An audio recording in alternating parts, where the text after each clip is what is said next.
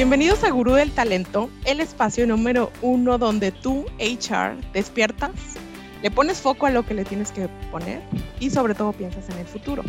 ¿Y cómo lo hacemos? Con historias como la que te traigo el día de hoy y poniendo los puntos donde tienen que ir, haciéndole foco a lo que realmente hay que ponerle foco y dándole importancia a lo que a veces no le damos importancia.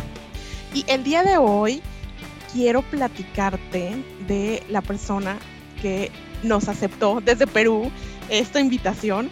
Vamos a platicar de su historia para después hablar de todo lo que están haciendo y siendo muy disruptivos respecto a este tema. Y quiero hacer como un disclaimer aquí, así como alto, alto, alto. Van a escuchar seguridad industrial y van a decir, ay no, no, no, no, es que ya me la sé. Y es como legislación y estudiar y eso, qué, qué flojera. No, hoy le vamos a quitar lo que pensamos que pudiera tener flojera porque el equipo de Pablo y Pablo han hecho algo maravilloso y muy divertido. Entonces hoy nos la vamos a pasar muy bien. Bienvenido Pablo, ¿cómo estás? Un gusto, Giovanni. Gracias a ti por la invitación. Gracias a ti, de verdad yo te sigo y me encanta. Quiero conocer más, quiero traerte acá, quiero que lo hagas en las empresas en las que estoy. Pero bueno, ya hablaremos de eso. Primero quiero preguntarte un poquito acerca de ti y cómo nació este amor por lo que estás haciendo. Este, ¿Fue algo a lo mejor desde chiquito o fue algo que llegó inesperadamente? Pues en realidad yo soy ingeniero ambiental. yo llegué a esto de la seguridad fue porque en la empresa en la que trabajaba, yo siempre, mi, mi pasión es la parte ambiental, educación ambiental, gestión ambiental, ambientalista. Yo, que, yo era más bien como eh, voluntario de Greenpeace, íbamos a, íbamos a salvar al mundo. Y soy vegetariano, trato de no consumir productos de la naturaleza que, que son que te dejan una huella ecológica, en fin. Pero, cuéntanos, Pablo, ¿desde chiquito? Sí, sí, desde niño el, yo me, creí, o me, crié, me criaron en un lugar donde había un patio enorme, entonces el, por ejemplo, recuerdo muy bien que tenía animalitos, tenía peces, que rescataba de algunos, algunos niños, los sacaban del río para comérselo. Y yo, ¿cómo van a comer un pez?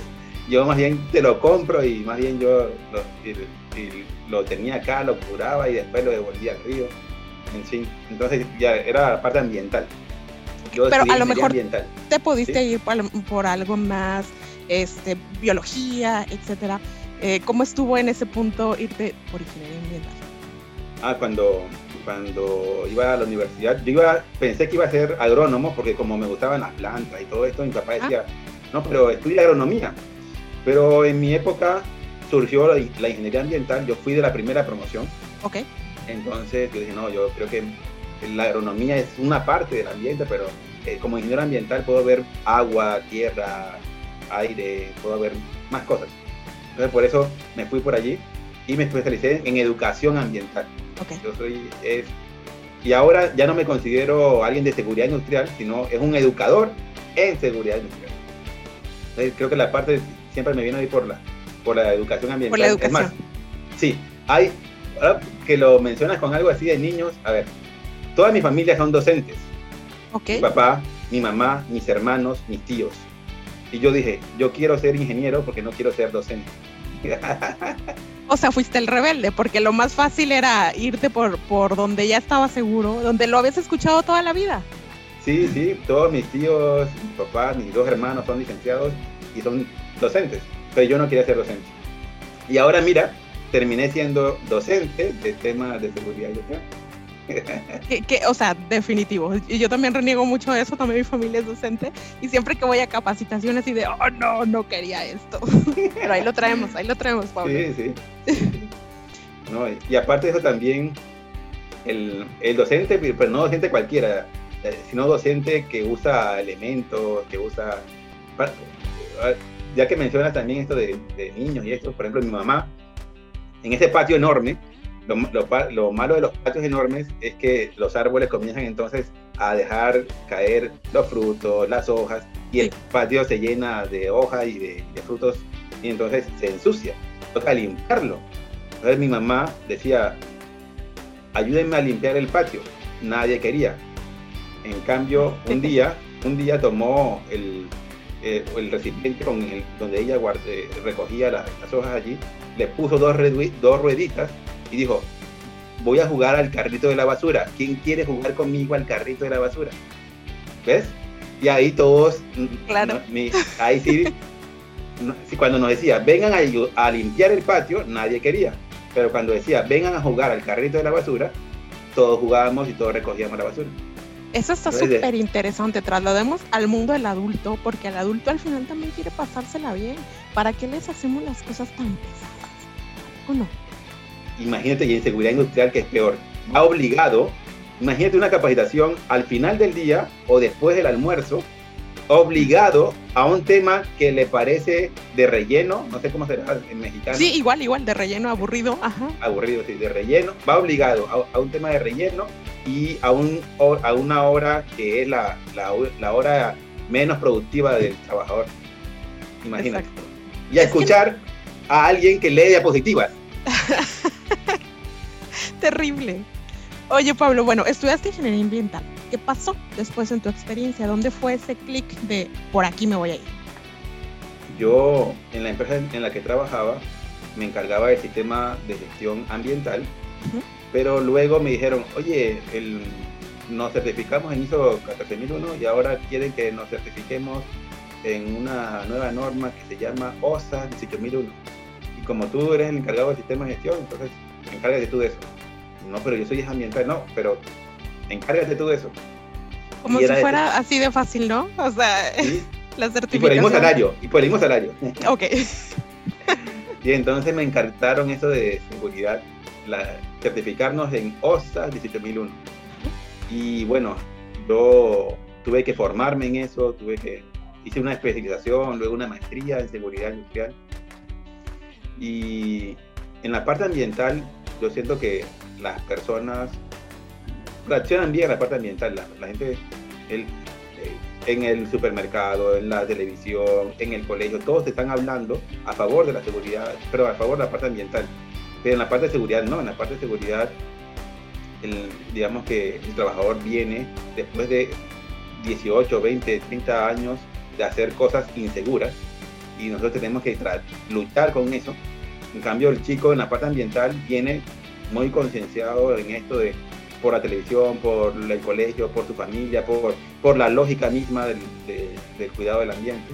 Pero en la parte de seguridad no, en la parte de seguridad es una lucha. Entonces, a mí me iba muy bien en la parte ambiental, pero en la parte de seguridad me iba muy mal porque los trabajadores no cumplían con las normas, no querían asistir a las capacitaciones y bueno, entonces ya que tenía la responsabilidad, o renunciaba a la responsabilidad o hacía algo, entonces de ahí vino lo de eh, especializarme más en seguridad y buscar formas de que no fueran tan ladrilludas y obligatorias y complicadas para el trabajador.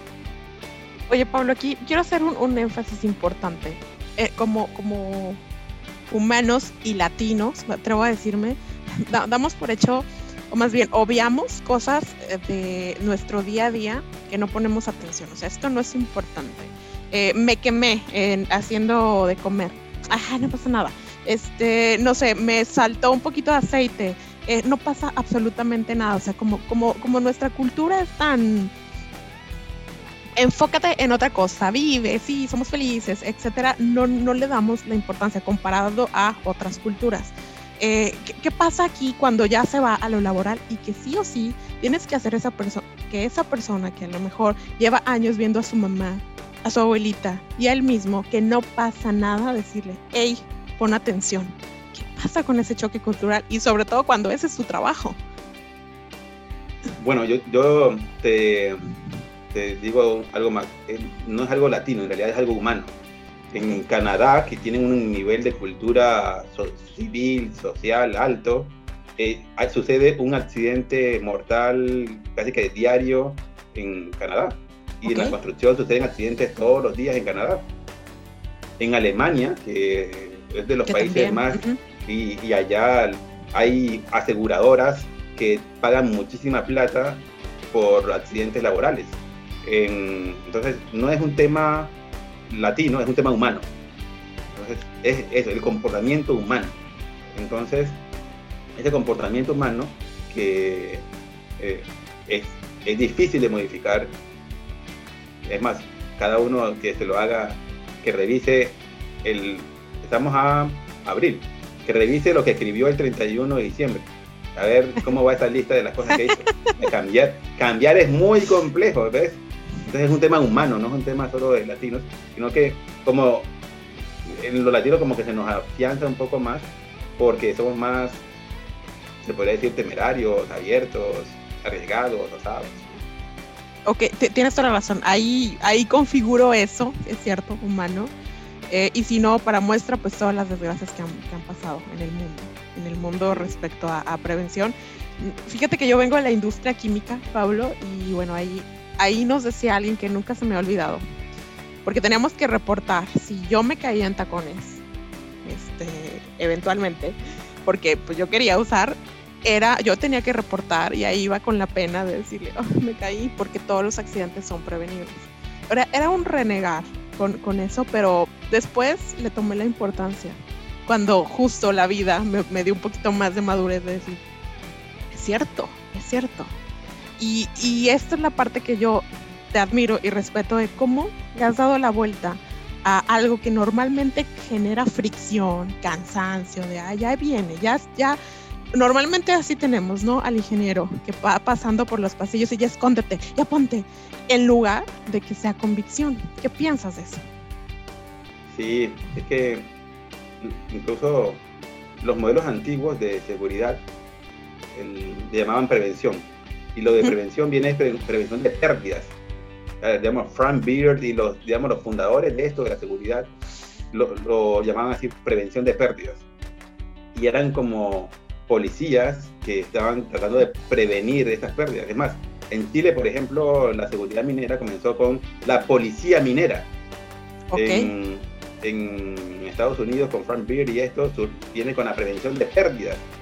Entonces, esto nace de allí, nace de, de la fiscalización, de la supervisión, de mirar, de, de como que son unos fisgones, son unos policías, unos sapos, unos y bueno, y así algunos han quedado con eso.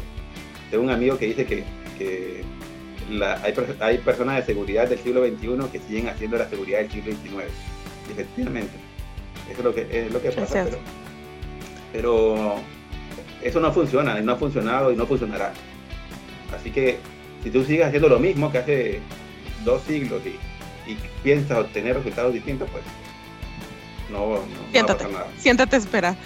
Pablo, eh, yo veo aquí tu experiencia y me encantaría que nos platicaras eh, muchos años donde aprendiste y al final decidiste hacerlo tuyo. Platícanos un poquito de todos estos años y por qué llega un momento en que dices, mejor emprendo para que esta visión que he construido se lleve a la práctica porque justo lo que acabas de decir, algo tiene que cambiar. Ok, no, yo, yo no me considero un emprendedor nato, porque un emprendedor creo que es aquel que que más bien como que está en una zona de confort y luego él decide salir de allí y, y, emprende. Yo no, a mí me empujaron. Yo no, yo, yo trabajaba en una empresa y esta empresa tenía los mejores indicadores, ganó premios y todo lo demás, pero esta, esta empresa fue comprada por otra por la competencia. Y en la competencia, pues había una persona equivalente a mi cargo. Y ellos, ellos dijeron, no, no podemos tener dos personas con el mismo cargo. ¿A quién eliges? Al que, al que tú confías o al que compraste, al, nuevo. Entonces, y aparte este nuevo gana más que este, entonces no, definitivamente. Y me despidieron. Ok. Me echaron. No, no, no renuncié. Eh, normalmente un emprendedor él dice, no, yo dejé tengo amigos así, ¿no? Yo ganaba muchísima plata en el banco, tengo un amigo que hace el negocio Play y él, trabajaba en, en, el banco más importante del Perú y él renunció para seguir su sueño de emprender.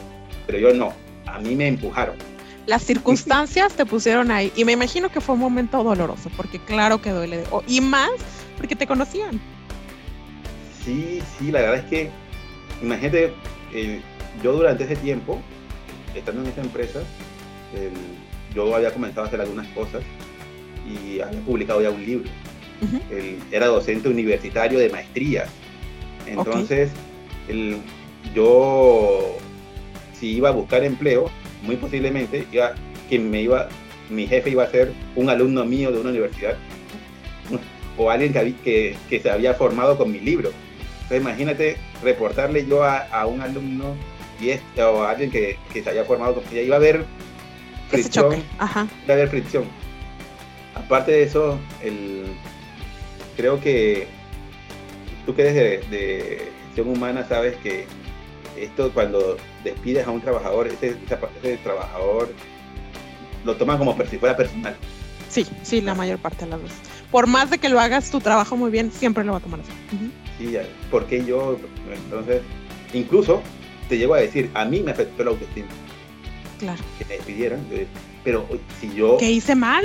Exacto, a ver, ¿qué, más puedo hacer yo para que no... tengo dos maestrías, gané premios a la empresa, tengo los mejores indicadores del sector, eh, soy conferencista internacional, docente universitario, he escrito un libro, ¿qué más, qué más quiere esta empresa de mí? Sí, sí. Y si ahora me despide una empresa, por lo menos soy joven, imagínate que me despidieran cuando tenga 50, 55 años y que estos mercados son que no valoran la experiencia y ahí te ponen que estar sobrecalificado, y haces tú a los 55 años. Y con este golpe al ego, a la autoestima, a los miedos, a todo. ¿Y qué pasa ahí, Pablo? Definitivo, fuerte, y me encanta que lo digas así de abierto, te felicito porque esto no lo hablamos. O sea, nos duele, nos ha pasado y, y, lo escondemos, pero es lo que nos hace ser fuertes, ¿no? Lo que te hizo a lo mejor decir, no, creo que por aquí no va, porque eventualmente le voy a reportar a alguien que yo le enseñé o este o que a lo mejor por él, por, por eso fue la decisión, porque algo no le encantaba a mi superior o a la otra persona y pues, no, no, lo sé. ¿Qué pasa ahí y que, que decides hacer esto, insisto, tan diferente? A ver, yo digo, yo no quiero emplearme más, ya no quiero volver a pasar porque alguien tenga el poder para despedirme. No quiero darles el poder a nadie más. me sentí muy mal cuando me echaron a la calle, cuando me despidieron y eso me afectó mucho y no quiero volver a pasar por esa experiencia. ¿Cuál es la única forma de que no me, no me despidan? Bueno, creo que creo que no hay ninguna forma, porque incluso al mismo Steve Jobs lo despidieron de su propia empresa. Exacto. Pero, la probabilidad es muy baja. Ya. En cambio, en una empresa que tú dependes de alguien, ahí sí es más, la probabilidad es más alta. Y bueno, voy a crear mi propia empresa para que no me despidan. Así fue que yo creé una empresa. Ya no, pues digo, yo no soy un emprendedor. Yo lo hice fue por porque me empujaron y porque no quise volver a pasar por esa experiencia. Entonces creé una empresa. Bueno, ¿y de qué creo la empresa? Si yo tengo la costumbre y sé, como todo encargado de un presupuesto, es que tengo que estirar el presupuesto al máximo. Entonces, ¿qué hago yo con mi presupuesto? Busco tres cotizaciones, elijo la más barata y ahí va. Y, entonces, yo no quiero pasar por eso. Yo no quiero ser de, los que el, contraten por barato. ¿Qué puedo hacer para qué servicios veía yo que podía pagar un poco más sin que pasara por eso del más barato, las tres cotizaciones y eso. Yo, los servicios que eran diferentes, los servicios que eran únicos, los servicios que eran diferenciadores. Por ejemplo, para el día de la seguridad, yo ahí no, no escatimaba en gastos porque había solo una empresa que hacía lo que yo quería que hiciera. El, o cuando eh, quería, tenemos un problema, legal, buscábamos la mejor asesoría legal porque sabíamos, entonces no, ahí no escatimábamos en gastos. Entonces yo dije, bueno, tengo que buscar algo que sea diferente a lo que ofrece el mercado. Y es cuando digo, no puedo ofrecer lo mismo que el mercado. ¿Qué ofrece el mercado? El mercado ofrece esto, esto y esto. Bueno, el mercado va a la derecha, bueno, yo voy a hacer a la izquierda. El mercado brinda capacitaciones aburridas, brinda inspecciones, brinda auditorías, auditorías, yo voy a ofrecer todo esto mismo, pero de manera lúdica, de manera interactiva, de manera diferente, de manera innovadora. Oye, Pablo, ¿qué pasó ahí con el síndrome del impostor? Porque sí te estaba saliendo fuera de, o sea, con toda tu experiencia, etcétera, pero eh, normalmente sabías lo que ofrecía el mercado, pero este síndrome del impostor que a veces nos atrapa y nos dice, no, no puedes, este, te está saliendo mucho, te va a ir mal. ¿Cómo, cómo luchaste para decir, sí, creo en mi visión y lo necesita el mercado? No, mira, fue, horrible porque, a ver, yo, yo vivo en Perú, pero no soy peruano, yo soy de Colombia. Yo, vivo, yo vivo en un país extranjero donde no tengo familia, no tengo, no, tengo apoyo de otras personas. Aparte de eso, tenía inversiones. Acá en Perú yo como yo en esa empresa creí que iba a durar más tiempo, invertí gran parte de mis ahorros en un instituto de educación superior, más otras inversiones que hice en equipamiento. yo quería ser socio de, ese instituto porque a mí me gusta la docencia. Entonces yo quería ser docente y ser rector y, eso es lo que por ahí me iba a encaminar.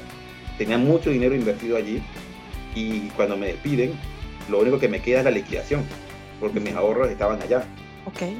Y entonces tengo una hija, estoy casado, pagando el, el gastos de colegio y todo lo demás y todo en, en un país extranjero y un país costoso, en una ciudad costosa.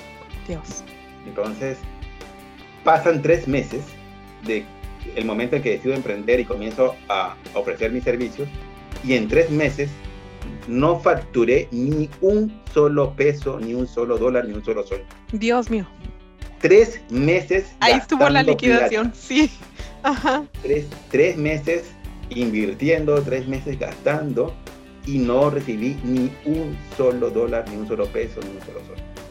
¿Qué te dice, qué, qué, te dice la gente? ¿Qué te dice tu esposa? ¿Qué te dice todo? Ponte a buscar. Sí. Claro. Enseguida, no, y aparte de eso, a los tres meses viene una persona que trabajaba conmigo en esta empresa y trabaja ahora en la competencia y dice, vente para acá y te ofrezco el, el, el 50% más del salario que tenías allá. Eh, ahí sí me... Eso sí Estuvo tentador, ¿eh? Eso, una tentación. Una tentación. Pero entonces yo lo que hice fue esa noche, yo me imaginé aceptando el empleo. Entonces nuevamente, cumpliendo otra vez con un horario, reportándole otra vez a un jefe, expuesto a que otra vez te despidan. Y yo dije, no, no quiero volver a pasar por esto, por más, más estabilidad. Entonces, yo dije, pero bueno, pero puede, no puedo, ya la liquidación, tú ves cuando todo va bajando, va bajando, va bajando. Y, y entonces, ¿qué hago? Bueno, comencé a ver qué pasa, qué pudo haber fallado en esos tres meses para que nadie me contratara. Factor común, todo el mundo me decía, ¿y con qué empresas has trabajado? Ajá. En gestión humana pasa que es que ustedes piden experiencia laboral.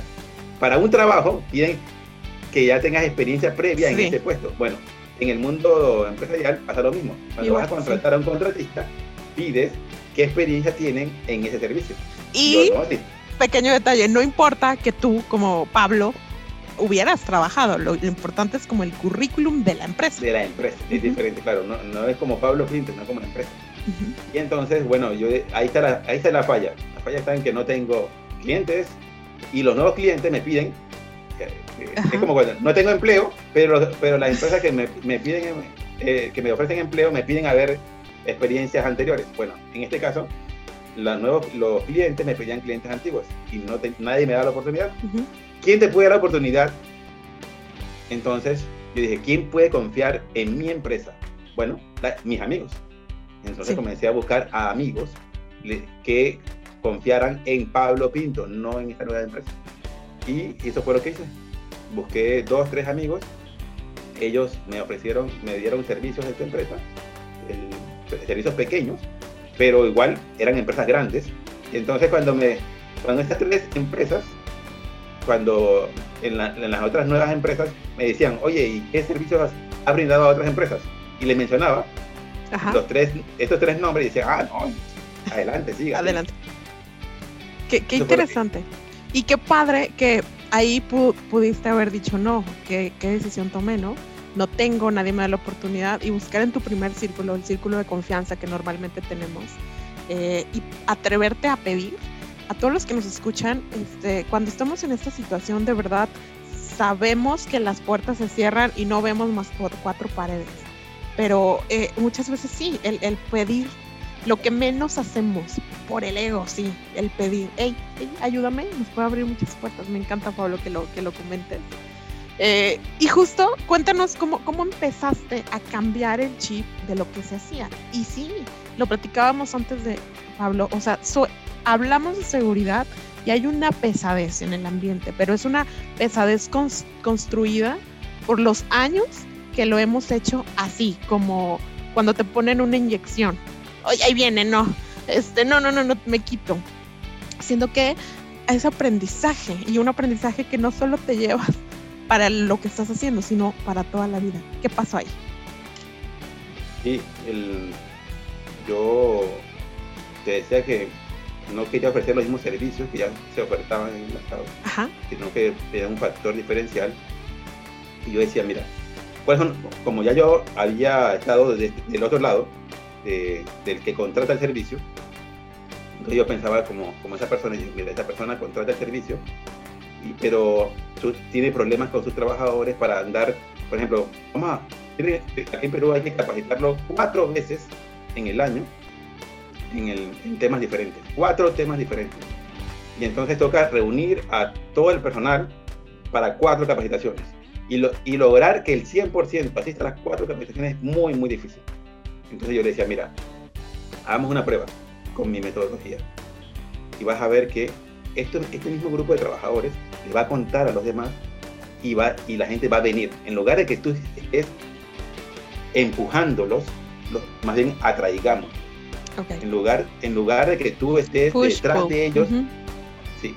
Entonces, en lugar de perseguirlos, más bien vamos a atraerlos.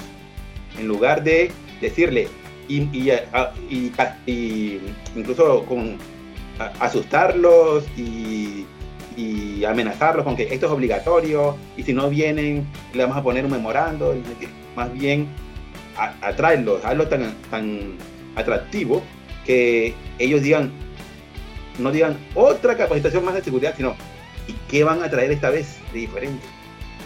Y así lo hicimos. El, primer grupo el, los convocamos, llegó a la mitad de las personas y esa mitad de personas después comenzaron a, a, subir fotos de lo que estaban haciendo. Jugamos con legos, con globos, compitieron, dibujaron, pus, en lugar de decirles, guarden el celular, yo les decía, saquen el celular. Ok. Y entonces ellos, eso le pareció tan diferente que filmaron videos, tomaron fotografías, lo pusieron en Facebook, lo pasaron a sus compañeros. Y, esta gente, ¿dónde está? No, tengo una capacitación de seguridad. En una capacitación de seguridad. Entonces, cuando le tocó el turno a ellos, ya venían con, con curiosidad. Ah, oye, qué chévere. Legos, dibujos, globos, competencia, mi celular. Entonces, el, y, muy, muy curioso porque el, en esa época era pre-COVID, así que podíamos llenar salones con mucha gente. Ojo, lo extrañamos. Sí, entonces ella acostumbraba a citar más personas de lo normal porque como venía a la mitad, entonces digamos en el salón cabían 30 personas, ella citaba digamos 50 para que llegaran 25. Ok.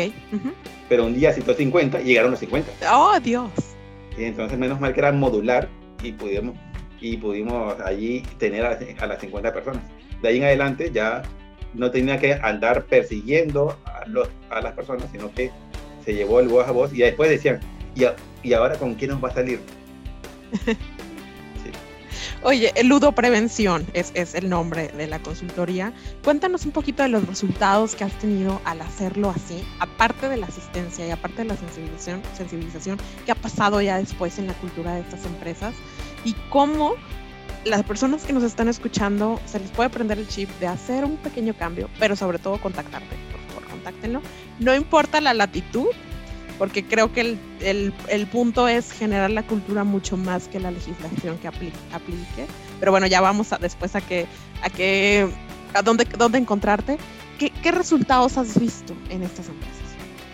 No te los digo yo, sino más bien te invito a, ti y a las personas que nos estén viendo y escuchando que lo busquen en Google, escriban tesis ludo prevención y van a encontrar al menos unas 10 tesis de pregrado y posgrado de al menos tres o cuatro países donde estudiantes, tesistas, profesionales han aplicado la metodología en sus empresas y han hecho investigaciones y han demostrado la efectividad de la metodología con datos pasables, auditables, verificables en una tesis de investigación.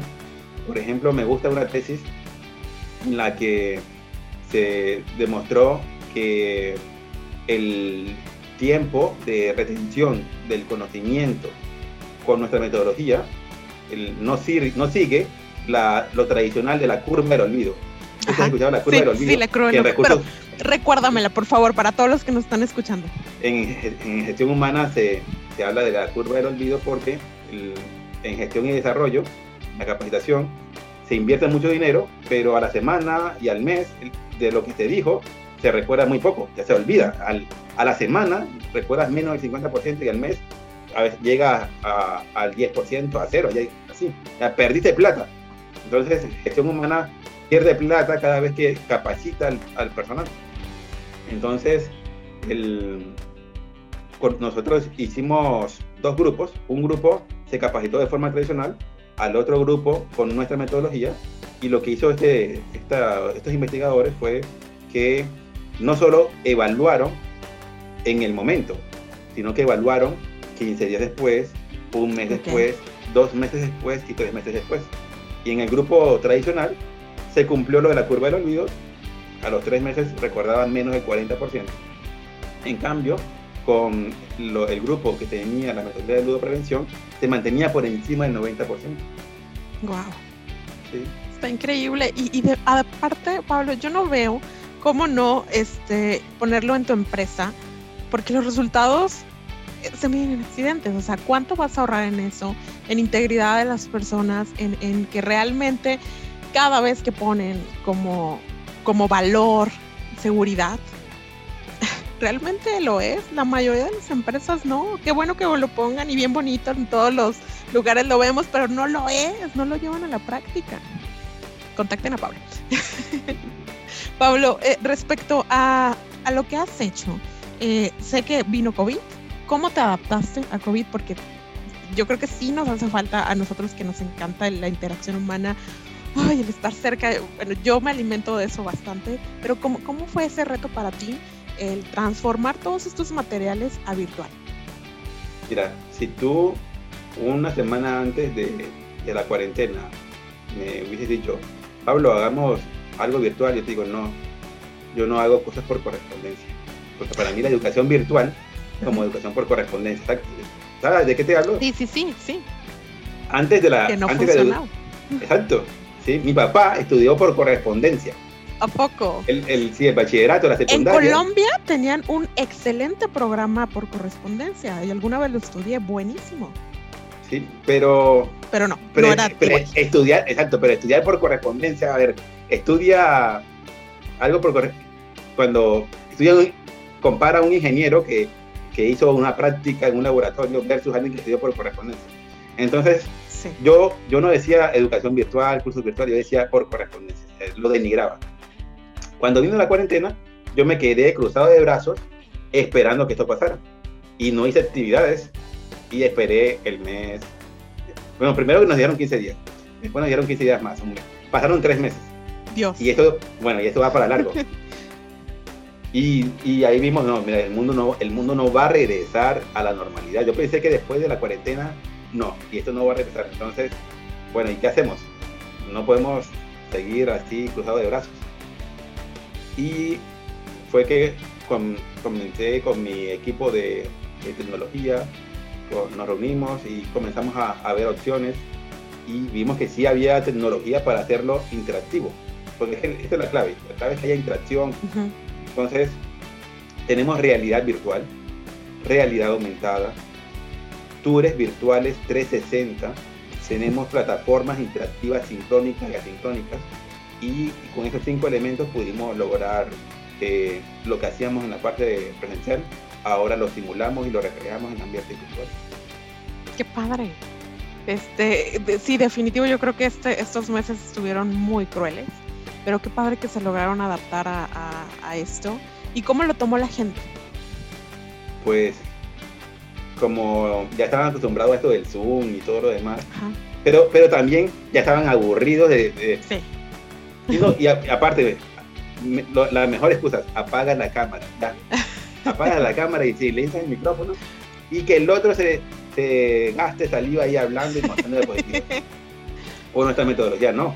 Nuestra metodología, tú te conectas y sí puedes apagar la cámara y sí puedes apagar el micrófono, pero no te, pero no te puedes alejar de la computadora y te puedes separar porque es que yo te mando un link y tienes que interactuar, competir, cooperar, eh, jugar, el dibujar, escribir, aunque es virtual, hace todo esto.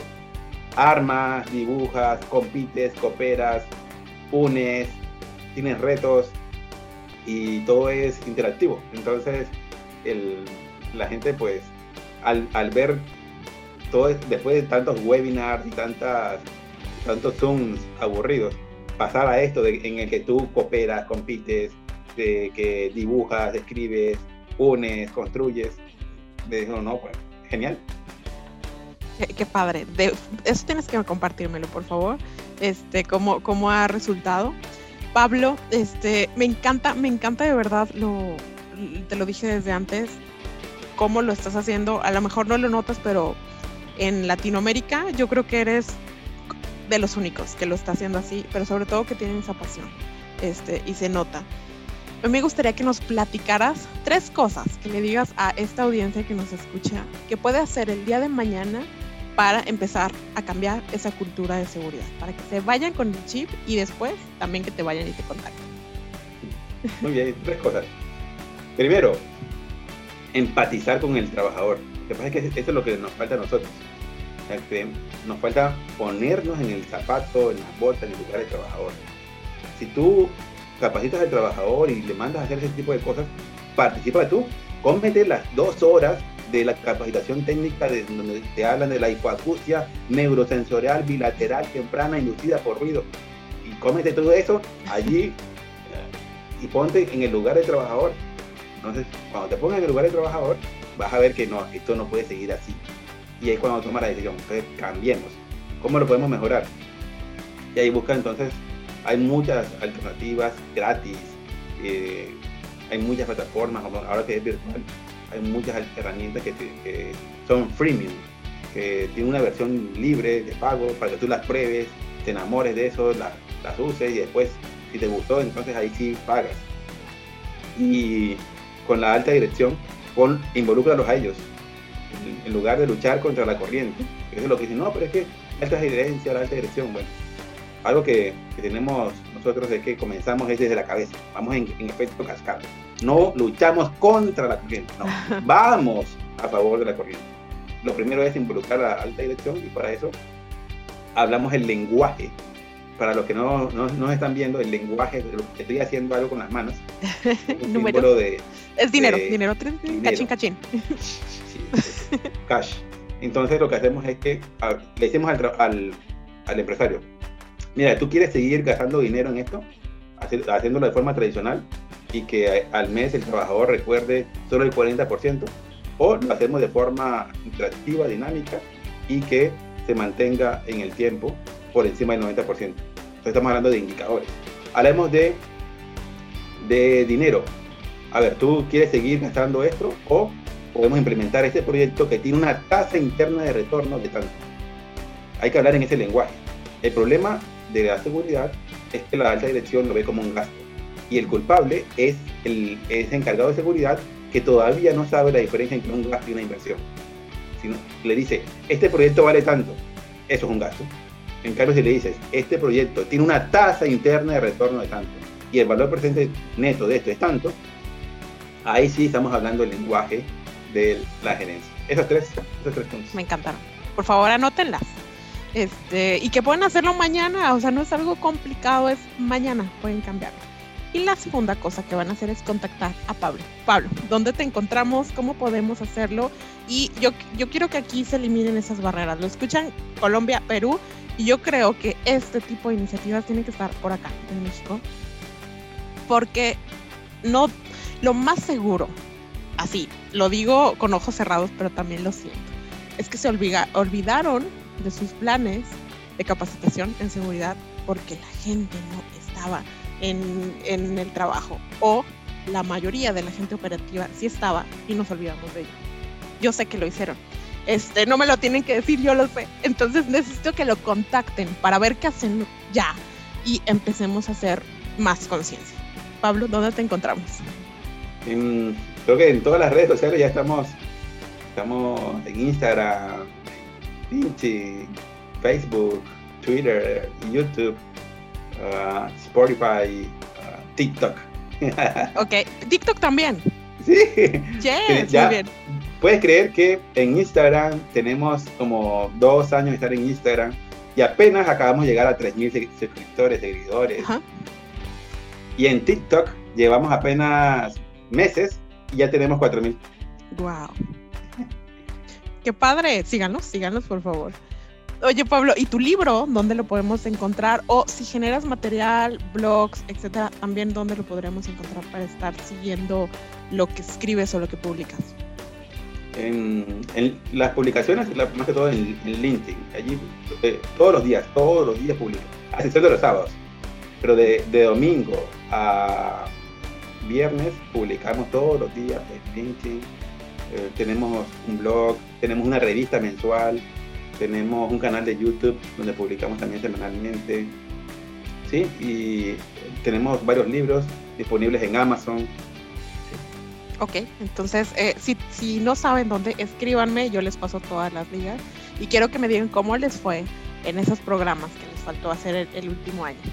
Pablo, antes de agradecerte, me gustaría si pudiéramos cerrar con un mensaje que le pudieras dar a, sobre todo a mi comunidad, que son directores, gerentes de recursos humanos, respecto a qué nos hace falta desde tu visión hacer en conjunto por la seguridad, ¿qué mensaje le darías a ellos?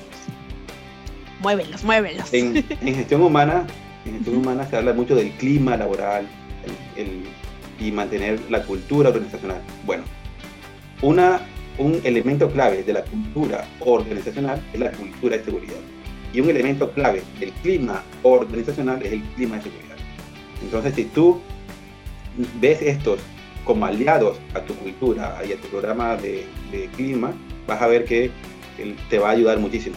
Porque incluso te, reto a que busques cómo un, hubo un gerente de una compañía que en lugar de buscar crear cultura organizacional con misión, visión, valores, lo hizo usando la seguridad como ancla. Es el caso, el caso Alcoa. Busca Alcoa era una empresa de aluminio que estaba quebrada y después llegó a ser la top del mercado y la cultura la cambió no con misión, visión, valores y con consultoras y con esto, no, lo hizo a través de la seguridad. Usa la seguridad como un caballito de batalla, míralo como un aliado para mejorar tu cultura organizacional y tu clima laboral. Me encanta. A ver, Charles, después nos dicen cómo les fue. Pablo, muchísimas gracias. Me encantó conocerte, me, me encantó lo que estás haciendo, te sigo, eh, te promoveré por todos lados porque de verdad esto tiene que llegar hacia todos lados. Eh, y sobre todo eh, la pasión de verdad con la que lo haces. se nota. Yo me atrevo a decir que en, en, seguridad he conocido muchas personas y pocos, pocos, pocos tienen esa pasión que, que le imprimes a las cosas. Muchas felicidades. A ti, Giovanni, muy amable, muchas gracias. Gracias a todos los que nos escucharon. Contacten a Pablo, por favor. Mi nombre es Giovanni Aceves y recuerda que el talento está en ti. Bye.